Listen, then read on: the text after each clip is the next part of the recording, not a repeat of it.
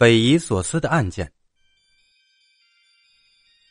那是一九九四年，我们接报，前门附近的一家新开不久的歌厅死了一个人。报案人说是有人在歌厅门口打架，其中一个让人拿刀给扎死了。我们去了以后，发现并不是报案人说的那样。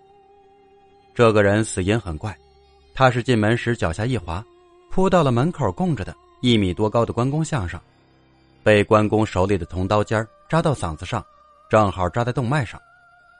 现场人看血喷出来都慌了，谁也不敢靠前，所以耽误了最好的抢救时机，人已经凉透了。后来仔细看现场，确实是意外。那个年代管做生意的有钱人叫万元户，而那时歌厅很少，当时前门那家歌厅算是很豪华的了，进门处特意装了大理石的地面，而这大理石正是这个意外案件的主因。我们把老板带回去聊了很长时间。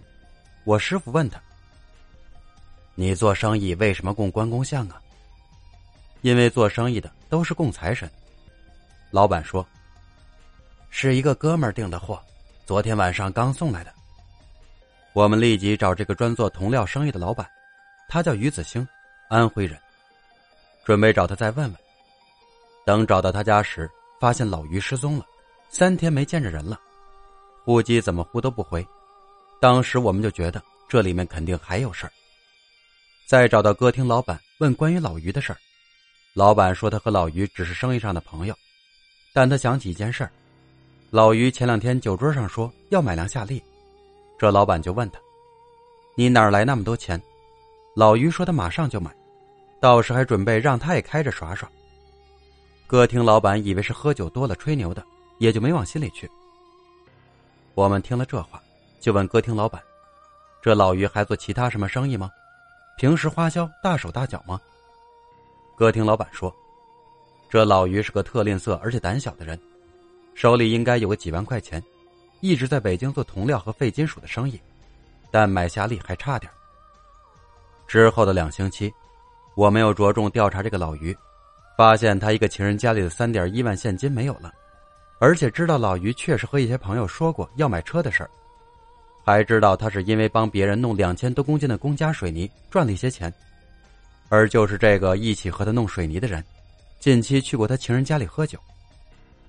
在这两个多星期的调查期间，西楼园派出所上报了一条消息，在西楼园的臭水沟里捞上来一个人头，已经高度腐烂。经过一些周转，丰台的刑警和法医鉴定出来了。这个人头就是我们一直在找的于子兴，他杀，是木工斧先猛砍死者颈部，后用木工大锯把头给锯下来了。西楼园臭水沟是抛尸现场。得到这个结论后，我们马上派人找于子兴的情人，几经周折，我们把他的情人从河南老家带回北京审问。回北京的当天夜里，他就招了，他和老于好留两个多月，后来有一天。老于带回来一个人，三十多岁，东北的。吃饭喝酒时听他们说弄水泥的事儿。后来老于又说起买车的事儿。再后来，这个男人又单独来到老于的情人家里。老于情人对他感觉还不错。他问老于买车的钱放哪儿了，老于情人说就在家里。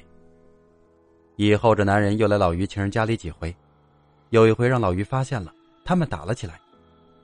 后来这人又找过老于情人一次。说要把老于弄死，带着他和钱一起回黑龙江，谁也发现不了。几万块钱，在九四年可是巨款了，足够在三环附近买个院子了。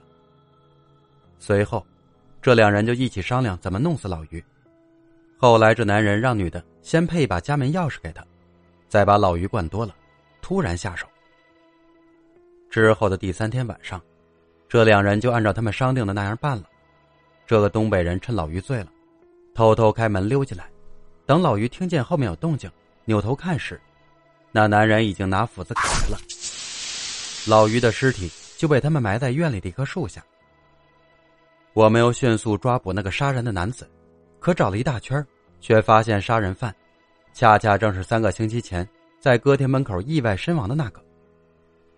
当时大家都把怎么调查这个案子的起因忽略了，这时才想起来，正是这个奇怪的意外死亡。引出了这个恶性杀人案。后来人们都说是老于的灵魂报了仇，他的亡灵就附在自己和工人们手工做的关公像上。也正是我师傅和歌厅老板聊天多问了一些民间风俗，才牵扯出这个案子。这种案情真是不可思议，因果报应显现的特快特典型。做任何事情都会有后果，天地神灵都会知道，只不过报应周期有早有晚。望各位深信因果，起因动念，行为处事，万万不可做伤天害理的事儿。老话说：“好人好自己，害人。”害自己。